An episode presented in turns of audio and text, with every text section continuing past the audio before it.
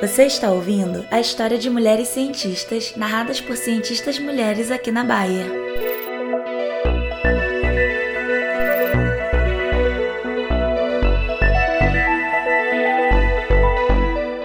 Mulheres Cientistas por Cientistas Mulheres é uma iniciativa do WISE, um grupo multidisciplinar de colaboradores Bayer engajados com o tema de inclusão e diversidade, com foco especial em mulheres na ciência.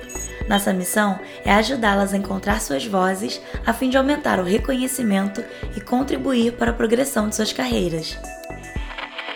Passei a cursar Física e Matemática na Universidade de Sorbonne calculei a trajetória da cápsula Freedom 7. Chefiei a delegação do Brasil à Conferência de São Francisco. Passei a me interessar em pesquisar sobre as ações de bactérias. Aprendi sobre a difração do raio-x. Nessa série de podcasts, vamos ouvir grandes mulheres narrando as histórias de vida e carreira de importantes cientistas, disseminando assim suas conquistas, buscando inspirar e impulsionar as novas mulheres da ciência.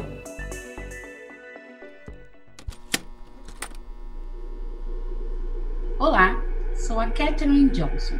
Nasci em 26 de agosto de 1918, na Virgínia, Estados Unidos.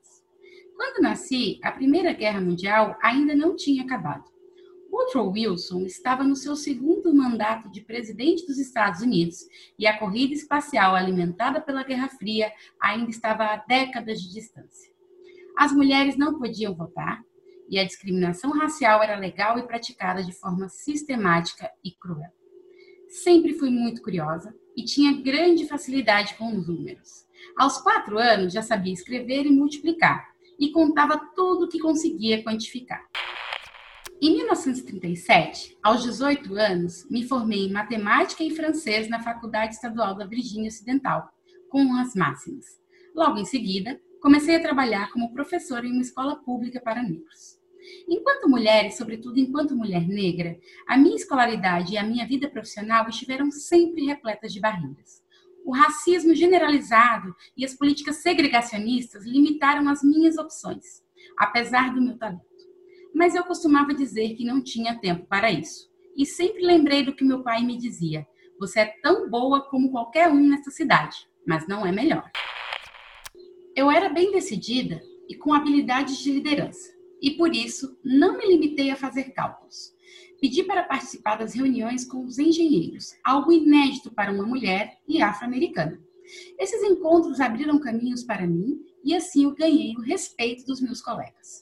Em 1953, abandonei a profissão de professora e comecei a trabalhar para o Comitê Nacional de Consultoria Aeronáutica, antecessor da NASA. O meu papel estava designado como subprofissional e eu trabalhava numa instalação segregada que tinha uma placa com uma inscrição: computadores de cor. O meu trabalho, tal como de outras mulheres negras, era fazer à mão complexos cálculos aeroespaciais. As primeiras máquinas computadorizadas da época ainda não conseguiam realizar essa tarefa. Inicialmente, estudava dados sobre acidentes de aviação, mas rapidamente fui transferida para a divisão de pesquisa de voo. Minha carreira se transformou em 1957, quando a União Soviética lançou o Sputnik, o primeiro satélite artificial, e iniciou uma corrida espacial com os Estados Unidos. No final da década de 1950, quando a NASA estava estudando formas de enviar humanos para o espaço, as minhas responsabilidades passaram a ser os cálculos das trajetórias orbitais.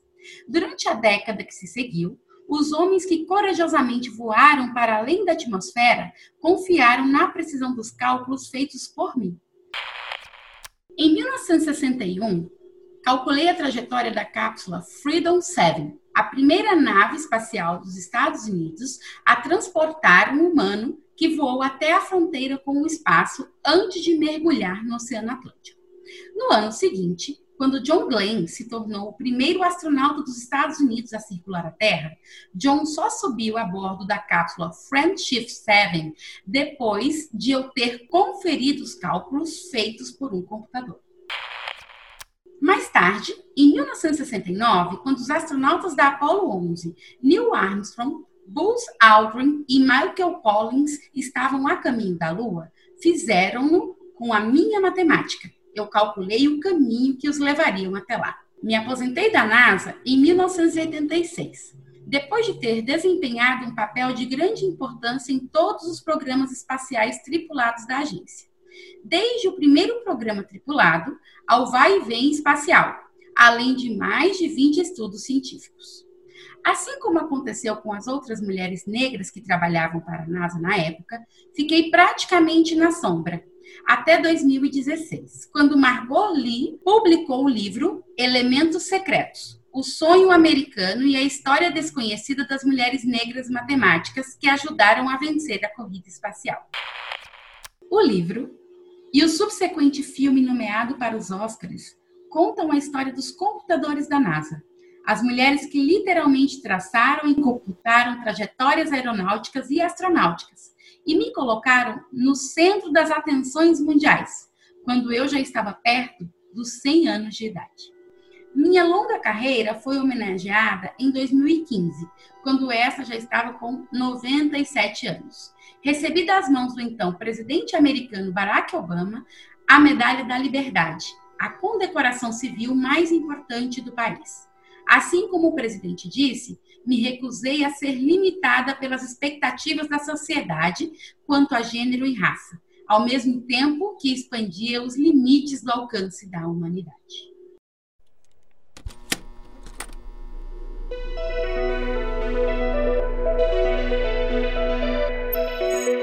Você está ouvindo a história de mulheres cientistas narradas por cientistas mulheres aqui na Bahia.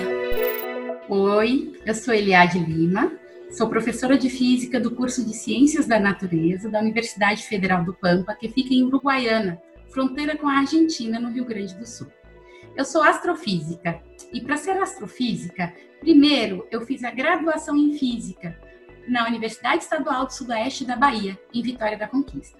Depois, eu decidi que faria astrofísica no Rio Grande do Norte, algo que não deu muito certo visto que as mulheres enfrentam muito preconceito em função de ser mulheres nas áreas das ciências exatas.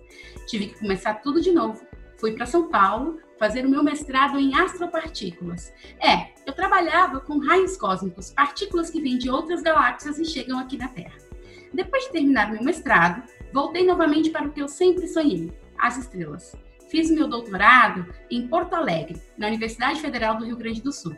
Trabalhei com estrelas recém-nascidas, estudava e tentava descobrir como e onde elas nasciam. Tirava os parâmetros como idade, massa, quantas estrelas compunham aquele local que nós chamamos de aglomerados estelares, onde as estrelas nascem. Depois, fiz o meu pós-doutorado na Universidade Federal de Santa Maria. Continuei trabalhando com aglomerados estelares recém-nascidos. Lá, orientei a minha primeira aluna de mestrado, que seguiu os mesmos passos que eu, e também trabalhou com aglomerados estelares. Logo depois, vim ser professora na Universidade Federal do Pampa, aqui em Uruguaiana. Aqui, eu adoro trabalhar com astronomia para o público geral. Levo um planetário móvel para as escolas públicas e tento falar de astronomia da forma mais simples possível e mostrar o quanto o céu pode quebrar barreiras e nos incentivar a gostar de ciências e gostar daquelas matérias que a gente julga difícil, como física e matemática. Além disso, tenho atuado na, no incentivo né, e na luta pela entrada e permanência de meninas nas ciências exatas, para que elas não passem pelo que eu passei lá no passado e sofram preconceito por ser mulher nas áreas ditas masculinas. Esse tem sido meu papel na ciência: incentivar pessoas, meninas e meninos de escolas públicas, meninas e meninos negros, a entenderem, a gostar de ciência e decidirem fazer o que eles quiserem. Acho que essa sou eu.